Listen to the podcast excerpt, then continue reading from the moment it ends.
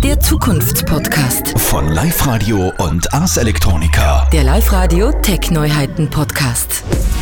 Weiß dein Auto, was du gestern getan hast? War beim letzten Dirty Talk eine Alexa in der Nähe? Oder hast du dich schon einmal gefragt, woher Facebook am Handy weiß, was du im Büro auf Amazon gesucht hast? Wir alle hinterlassen im Internet Spuren und geben durch banalste Daten tiefe Einblicke darüber, wer wir sind und was wir eventuell als nächstes tun möchten. Diese Daten sind immer mit dem Begriff Big Data umschrieben. Wir sprechen heute über die Vor- und Nachteile von Big Data und wie es überhaupt zu diesen Daten kommt. Mein Name ist Benjamin Hartwig und das ist die vierte Ausgabe des Zukunftspodcasts von Live Radio und dem Ars Electronica. Bei mir zu Gast Peter Freudling vom Ars Electronica Future Lab. Peter, wenn deine Mutter wüsste, was manche Firmen über dich in ihren Big Data Sammlungen haben, würde sie lächeln oder verdutzt schauen? Ich glaube, sie würde verdutzt schauen, wobei ich jetzt in meinem konkreten Fall hoffe, dass es ein, dass sie ein bisschen weniger habe, weil ich sehr aufpasse, dass sie wenig kriegen. Aber ich täusche mich wahrscheinlich wie viele andere auch und sie würde verdutzt schauen. Was denkst du denn, was über dich so in der Cloud alles kursiert, wenn du mal die einzelnen Apps, die du nutzt, durchgehst? Naja, auf jeden Fall äh, mal Bewegungsprofile, also die wissen ziemlich genau, dass ich in Linz arbeite und wo am Wochenende in Wien wohne und ab und zu in meine Heimat nach Tirol fahre, sowas schon mal und vor allem mal meine Interessen und wahrscheinlich auch äh, über gewisse Profile sogar feststellen können, sogar von Interessen wissen, die ich nicht mal weiß, über mich selbst. Und gibt es da bestimmte Daten, wo du denkst, das ängstigt mich, dass Leute das herauslesen können? Ja, also ich, ich gehe nicht davon aus, dass jemand gezielt mich durchleuchten will und oder dass äh, ein einzelnes Individuum, aber es ist natürlich schon ähm, eine große Menge an Daten heutzutage da und wir werden, wir, wir können halt sehr gesteuert werden über Angebote, über Werbung, über verschiedenstes, was uns was genau in diese unsere Interessenfeld reinschlägt. Du hast gerade angesprochen, es geht nicht um die Einzelperson, dass ich irgendjemand Speziellen jetzt auskundschaften möchte, sondern es geht um mehr Leute. Und da sind wir schon beim Feld Big Data. Was heißt das eigentlich? Was ist Ziel von solchen großen Sammlungen? Das ist ganz einfach. Also Daten grundsätzlich sind zurzeit einfach, ähm, man sagt oft das Öl der Wirtschaft. Also Daten sind einfach sehr viel wert. Man, hauptsächlich werden sie an äh, Werbecompanies verkauft, aber grundsätzlich ist es einfach der monetäre Wert. Es lässt sich einfach über diese Sammlung von großen Datenmengen sehr viel über die Gesellschaft sagen, über, über das, was begehrt wird, über das, was gerade interessiert und das lässt sich gut verkaufen. Kannst du mal ein Beispiel geben, was mit Big Data heute schon möglich ist, damit klar wird, warum diese Daten das Öl der Neuzeit sind? Ja, ganz einfach. Da, also grundsätzlich unser, sind die Märkte ja alle gesättigt und deshalb muss man, wenn man etwas verkaufen will, wenn man die Aufmerksamkeit von einer Person haben will, muss man ganz schnell reagieren können und ähm, da lässt sich einfach so eine so eine, solche Trends, ein äh, gutes Beispiel sind Beispiel diese Twitter-Trends, also äh, über, über die ganzen Tweets, die da reinkommen, weiß Twitter eigentlich am frühesten heutzutage, was gerade die Menschen bewegt und was, was nicht bewegt. Und solche Sachen kann man natürlich nutzen, um, um dann gezielt Anzeigen zu schalten und oder auch äh, Menschen dann zu lenken. Es ist ja nicht immer nur wirtschaftlich, es ist ja auch vor allem gerade politisch ein Thema, also politische Anzeigen oder Falschmeldungen oder und dann gibt es ja dieses Problem in diesen ganzen sozialen Netzwerken oder in dem mit den ganzen Apps, in dem ganzen Mikrokosmos, in dem wir uns bewegen, diese diese Echo Chambers, also Echokammern. Man zeigt gewisses Interesse und man bekommt immer mehr von dieser einen Seite und, und immer weniger von der Gegenseite. Und dann fühlt man sich immer mehr bestätigt in dem, was man sieht und was man liest, dass das die Realität ist. Und so lassen sich ja leicht diese Fake News verbreiten. Also denkst du, wenn du konkret an die nächste oder letzte Wahl in Österreich denkst, dass so etwas auch hier bei uns passieren könnte oder passiert ist? Mm, ich denke schon, dass das passiert ist, aber jetzt äh, vielleicht nicht in dem in so einem skandalösen Ausmaß wie in Amerika, aber es lässt sich auch legal gezielt äh, falsch werben. Eben wo die Technik da ist, wird sie genutzt. Ihr am Ars Electronica Future Lab nutzt sicherlich auch Big Data für ganz wunderbare Dinge. Was kann man denn mit Big Data machen? Wo kann man wirklich Vorteile für Menschen an sich rausholen, um etwas zu verbessern für uns alle?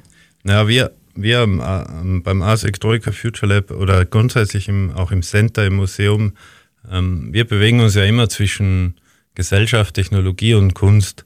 Und wir versuchen eben die Leute darüber, über diese Themen aufzuklären, und zwar in einer, in einer spielerischen Weise, also dass die, die Menschen durch das Benutzen gewisser Installationen überhaupt erstmal sensibilisiert werden auf diese Themen. Und die Kunst kann da eben, die Kunst hat so einen unmittelbaren Zugang, so einen, äh, einen neutralen Zugang.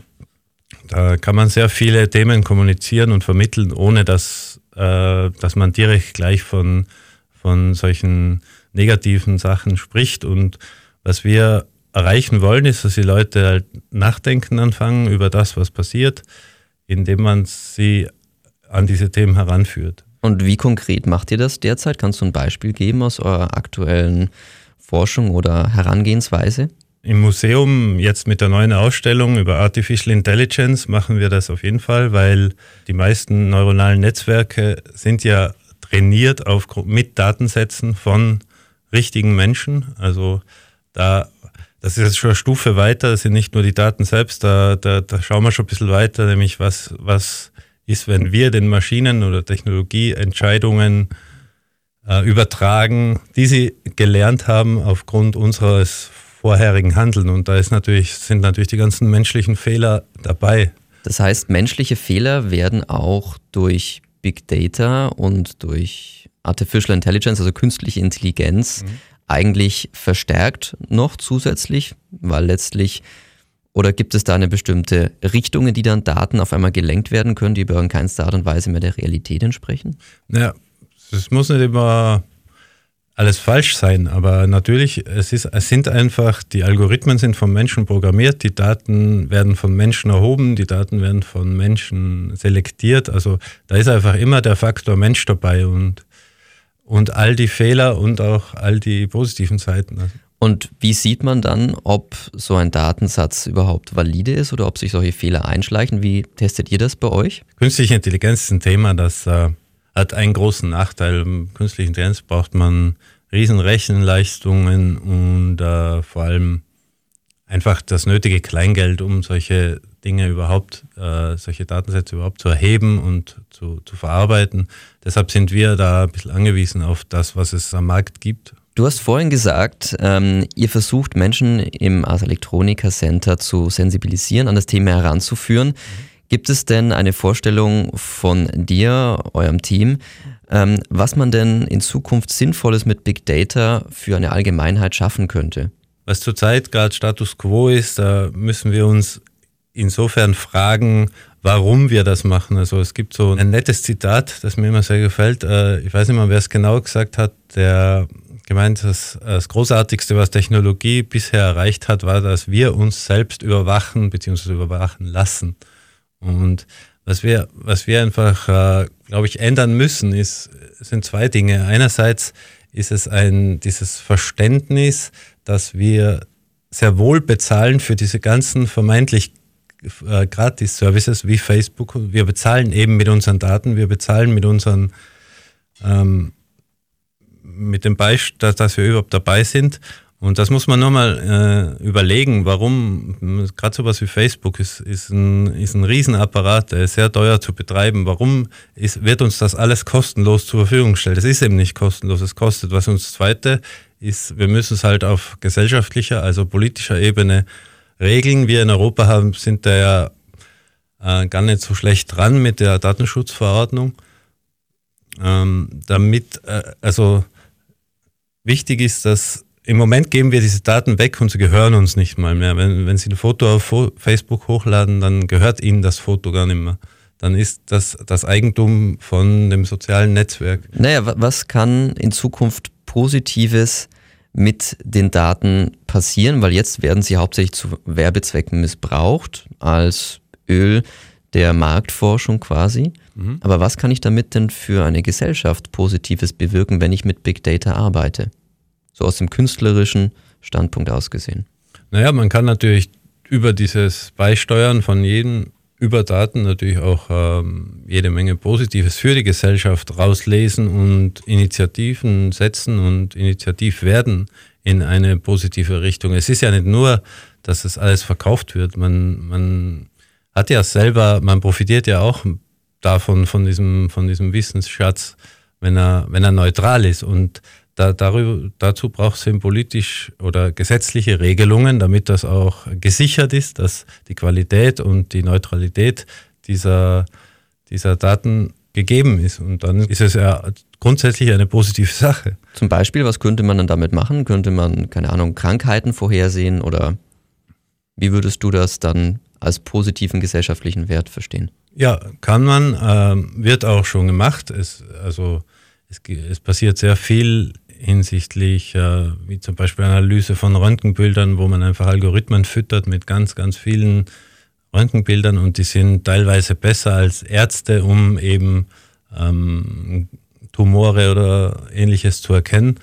Und das dann noch äh, gepaart mit nochmal einer menschlichen Entscheidung, also einem Arzt, ist zum Beispiel eine positive Sache. Du hast vorhin gesagt, Facebook und Co. nutzen unsere Daten, ähm, um damit Marktforschung zu betreiben und man sollte sich immer klar sein, warum diese Dienste kostenlos sind. Mhm. Jetzt wird der ein oder andere Hörer sagen, naja, ich habe ja eh nichts zu verbergen. Was würdest du so jemandem sagen, der sagt, ich habe eh nichts zu verbergen, was soll mir schon passieren, sollen Sie meine Daten doch nehmen? Ja, das ist, ähm, das ist richtig, das sagen auch sehr viele, wenn man sie fragt und man muss entscheiden, ob man das selbst will, aber man, es ist natürlich das Prinzip, muss man hinterfragen, warum sollte ich meine, warum gebe ich meine Daten ab, warum gebe ich die Urheberschaft meiner meiner Fotos, was auch immer ab. Und ähm, natürlich wird, es ist äußerst selten, dass jemand, wie vorhin schon erwähnt, dass äh, jemand gezielt ein Individuum ausschalten will, aber es lässt ja auch ähm, viele, viele Angriffsflächen offen jetzt für Staaten. Also wir, wir sind hier ja in einem sehr sicheren, äh, äh, schönen Land, aber in anderen Staaten zum Beispiel gibt es viel, sehr viel politische Verfolgung über das, was man mal hinterlassen hat. Und das nächste ist halt auch, halt, was grundsätzlich mit dem ganzen digitalen Archivieren von allem aufkommt, ist, der Mensch ist ja grundsätzlich äh, programmiert zu vergessen. Und was wir uns einfach schaffen, ist ein immer durchsuchbarer, äh, ein ständig durchsuchbares Archiv von allem, was wir je getan haben. Also auch das kann uns mal auf den Kopf fallen und es äh, wer, muss jeder selber entscheiden, ob ihm die, ob, wenn er etwas tut im Netz, muss, muss jedem klar sein, dass das halt theoretisch für immer da bleibt. Und dass theoretisch immer jemand rausfinden kann und das einfach nicht weggeht. Das heißt, es muss ja nicht immer was Negatives sein, aber was auch immer. Warum sollte das für immer auf fremden Servern sitzen und bleiben? Also gut aufpassen, welche Partyfotos wo im Netz kursieren, denn vielleicht sieht es irgendwann der Arbeitgeber und findet das eben nicht so toll. Genau, als Beispiel. Ja. Mhm.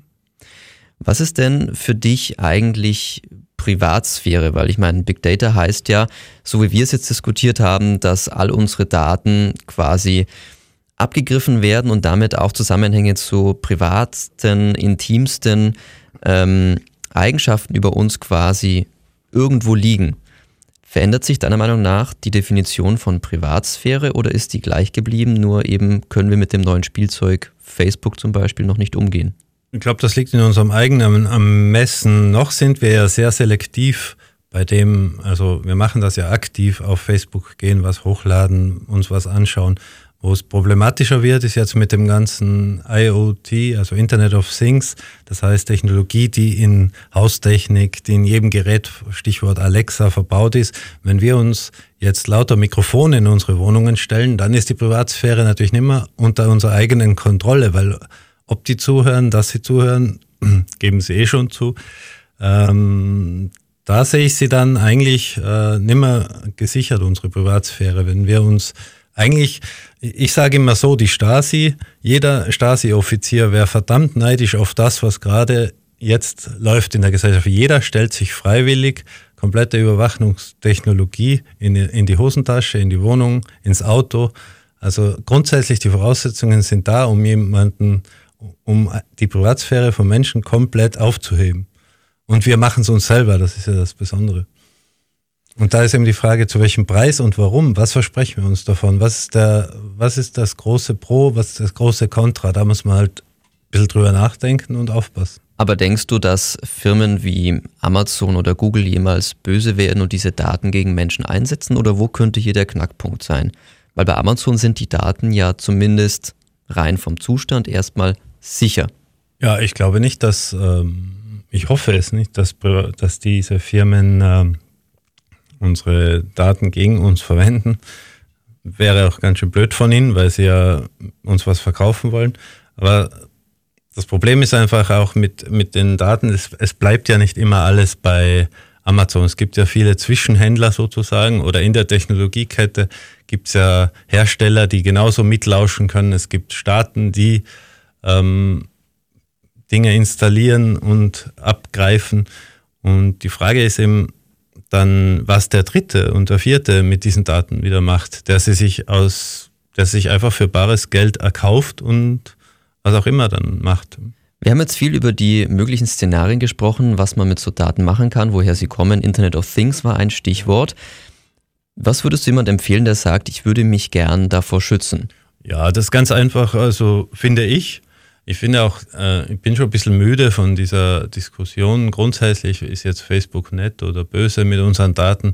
Ich sage immer, wenn, wenn man nicht will, dass Facebook was mit meinen Daten macht, dann ganz einfach nicht dabei sein. Also aufpassen macht eigentlich wenig Sinn, weil die sind immer schlauer und vor allem, auch wenn man, man muss da aber aufpassen, auch wenn man selbst nicht dabei ist, es, es teilen ja alle anderen so viel ähm, mit, über, über einen selbst. dass äh, Facebook führt ja zum Beispiel diese Schattenprofile, ist ja auch kein Geheimnis. Also auch wenn man nicht bei Facebook ist, haben die sehr wahrscheinlich ein Profil von einer Person, konstruiert einfach über die Zusammenhänge und über die Daten, die die anderen Personen, die auf diesem Netzwerk sind, hergeben.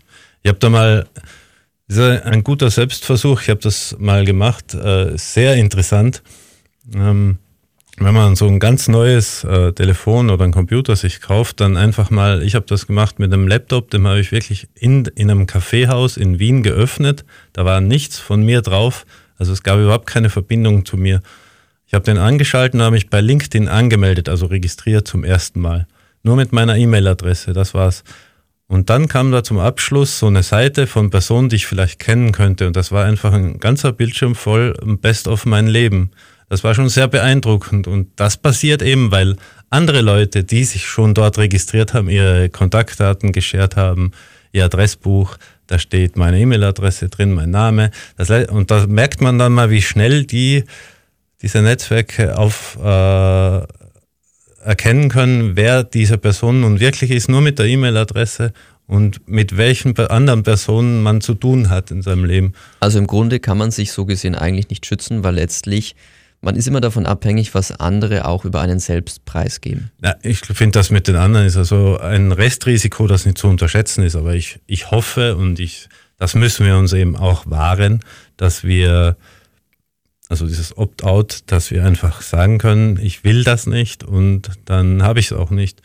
Da wird es eben problematisch dann, so wie jetzt bei Smart Metern von und Stromzählern und so, wenn man, wenn man gar nicht mehr die Wahl hat, das nicht mehr zu verwenden da wird es problematisch. Solange man selber die Kontrolle hat, hoffe ich, dass wir es auch selber noch kontrollieren können. Was wir jetzt immer ganz äh, vergessen haben, ist, was ein anderes Thema ist natürlich staatliche Überwachung von Daten. Also da ist Stichwort Edward Snowden.